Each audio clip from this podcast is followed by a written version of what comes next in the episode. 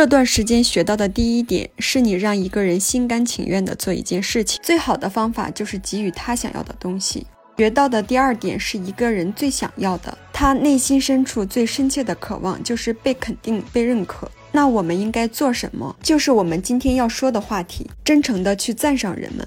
安德鲁·卡耐基曾经花一百万的年薪聘请夏布，是不是因为夏布懂得钢铁制造的知识？实际上，夏布曾经说过，他手下的很多人对钢铁制造比他懂得要多得多。那他之所以能够获得高薪，主要是因为他善于处理人际关系。夏布说：“我具有引发人们热情的能力，促使人们把自己的能力发挥出来。到极限的最好方法就是赞赏和鼓励。来自长辈或上司的批评最容易丧失一个人的志气。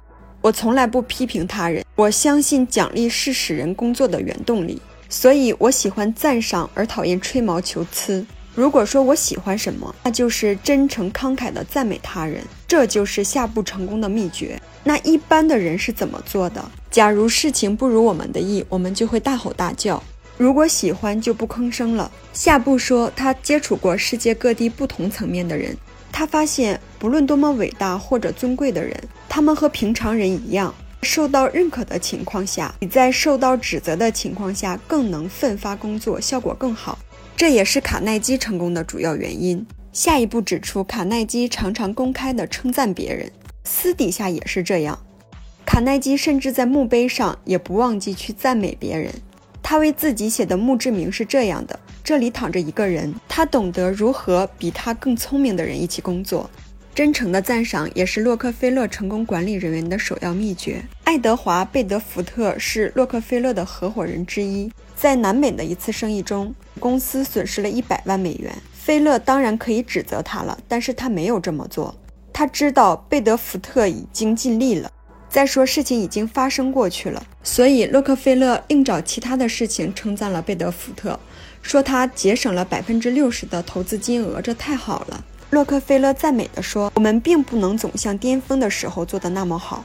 曾经有个小故事说，有个农妇在劳累了一天之后。”为干活的几个男人准备了一大堆干草当晚餐。愤怒的男人们质问他是否发疯了。农妇答道：“我怎么知道你们会在意呢？二十多年了，我一直煮饭给你们吃，你们从不吭声，也从没告诉我你们并不吃干草。几年前，有人对离家出走的妇女进行过研究。你知道这些妇女离家的主要原因是什么吗？就是没人领情。我相信离家出走的男人也大概是相同的理由。”虽然我们也常常心里感谢另一半所做的一切，却从来没有说出自己的感激之情。我们书友会希望用十五年时间带动一亿人读书，改变思维，思考致富，和一千个家庭共同实现财务自由。快来加入我们吧！